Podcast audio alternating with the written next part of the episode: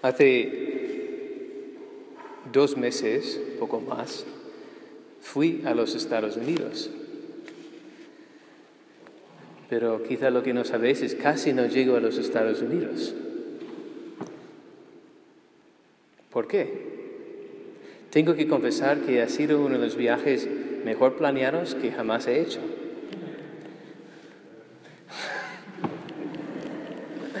Tenía todo preparado, casi todo, en un horario donde íbamos a ir, como yo vivir, hasta pequeños detalles como eh, llevé aguja y, y hilo para coser por si algo pasase, porque siempre estoy rompiendo la sotana y cosas así. Sí, estaba bien preparado. Y además era el día del cumpleaños de hermano Brian, estuvimos de fiesta en la comida. No, no se preocupe, que ya llegamos al tren el hermano Andrés y yo que íbamos a Madrid. Y llegamos al instante que llegaba el tren, o sea, era todo perfectamente planeado.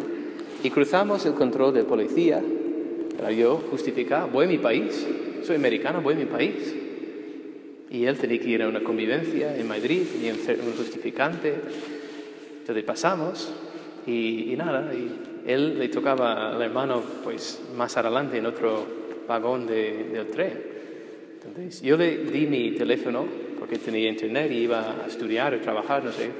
Y yo pues iba seguramente a echar una siesta o, leer algo. Entonces nos despedimos un momento y abren las puertas para entrar. Yo veo a él subir. Y en ese momento pues me pasó por la mente la policía. Qué fácil, ¿verdad? Ni siquiera tenía que mostrarles mi pasaporte.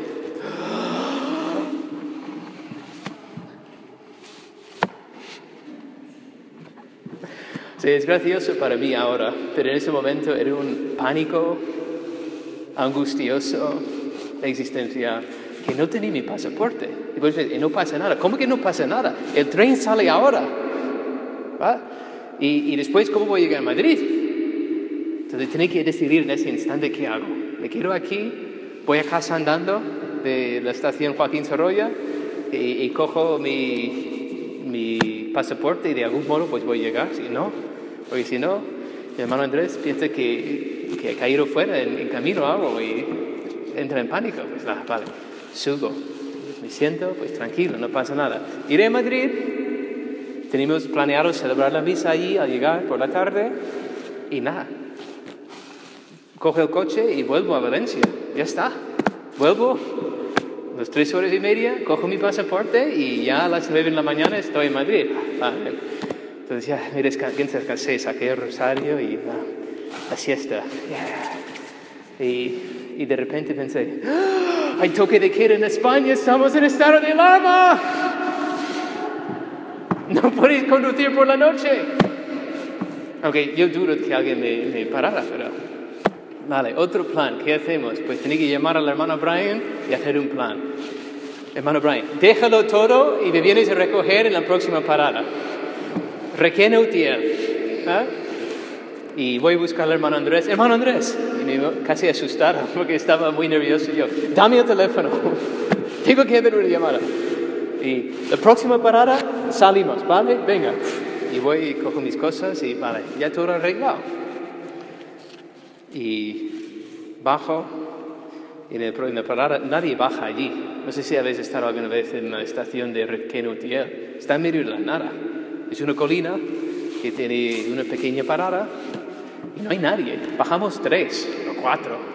Entonces bajo, bien, y voy andando hacia la, la escalera para salir, pero me doy cuenta de que el hermano Andrés no sale es curioso, bueno, quizá no, no han abierto su puerta todavía, estoy esperando y a ver dónde está, quizá detrás, ¿no? Es que no le veo.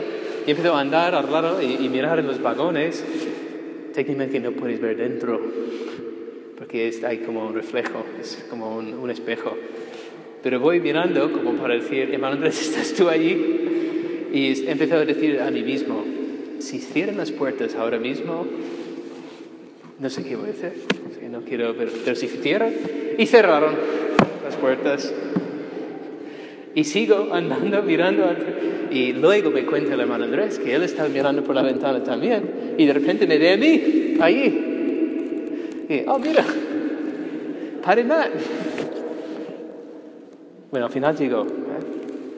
Era gracioso también, además de este pequeño dilema de que él ya iba a Madrid sin teléfono y casi sin saber dónde tenía que ir. Porque claro, llegas a Tocha y dónde tienes que tirar para llegar a un pueblo cerca de Alcalá de Henares, pero está espabilado, así que no llegó. Y yo pues salgo de la puerta y ¿quién me está esperando allí? La Guardia Civil. Y claro, mi, mi historia es tan extraordinaria que casi, casi quería decir, mire, no me vais a creer si cuento lo que me está pasando ahora mismo. Caballero, ¿dónde, ¿cuál es la razón de tu visita a Requén Urtiel? Que yo no he venido a visitar aquí. Yo soy americano, ¿vale? Voy a mi país. No tengo mi pasaporte.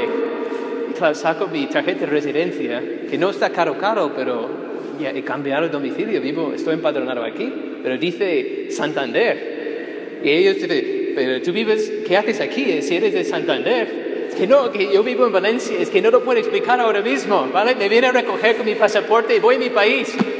Al final, pues, se comparecieron y me dejaron marchar.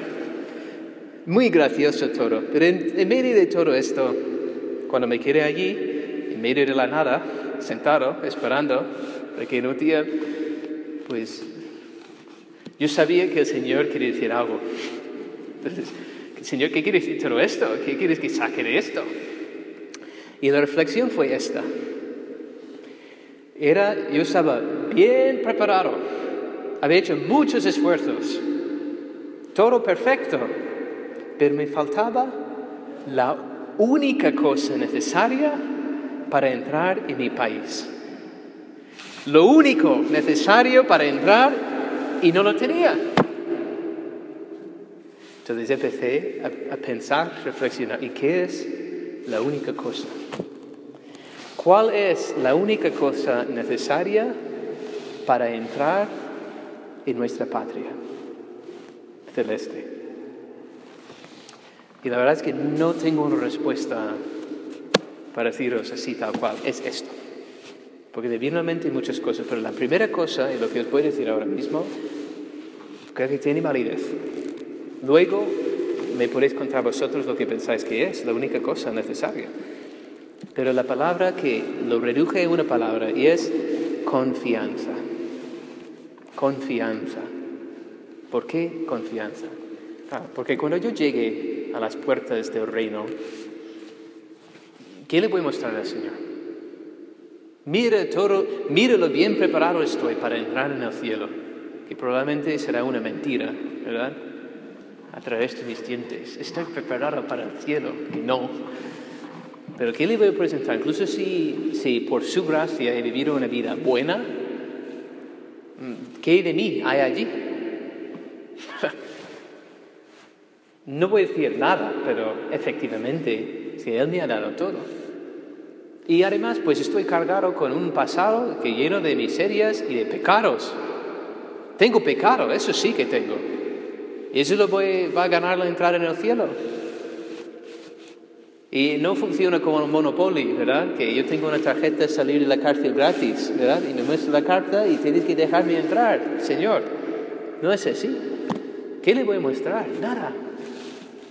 Pero si yo llego allí y le miro a la cara a, Jesucristo, ¿verdad? Y al verle a Él, ves a, Dios, ya sabéis. Me miro a Dios en la cara y he dicho, Señor, toda mi vida he, esperado en ti. Solo he querido llegar a ti. He confiado en ti.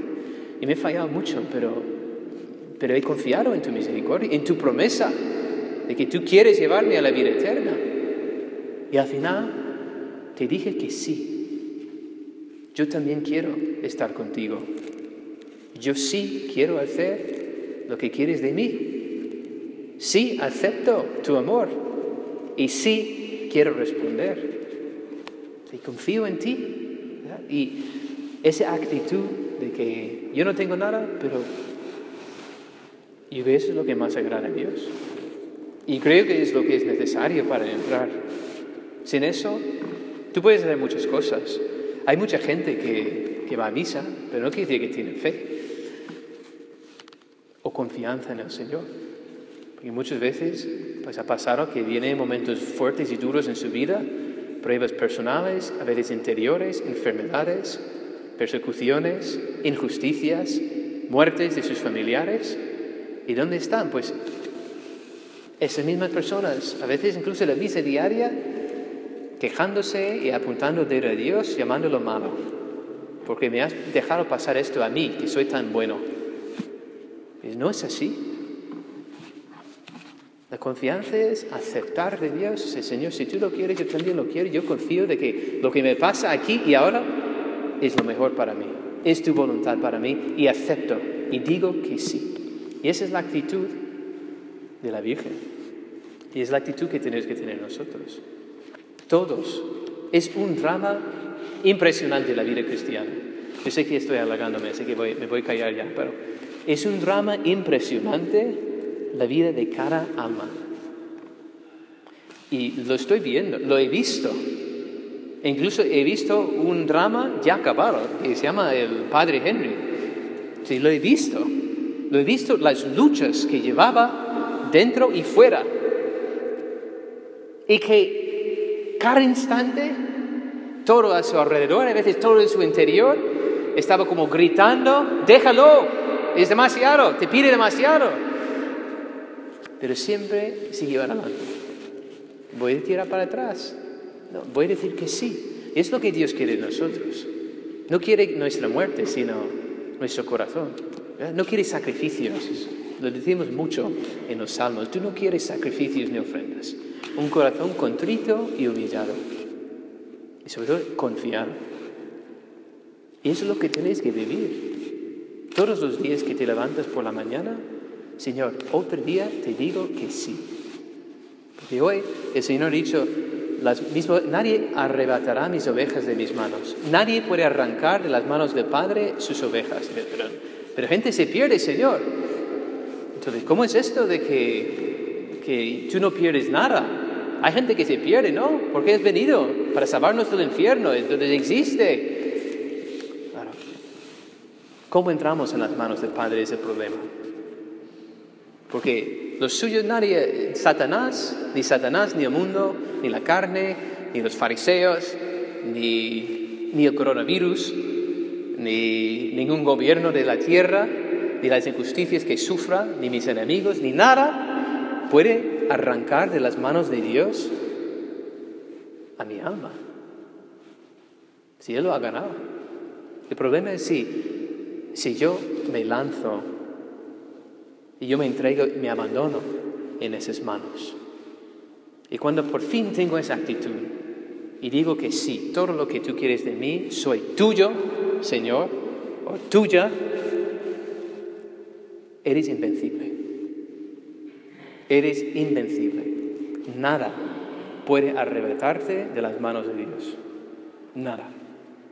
Y es lo que tenemos que hacer.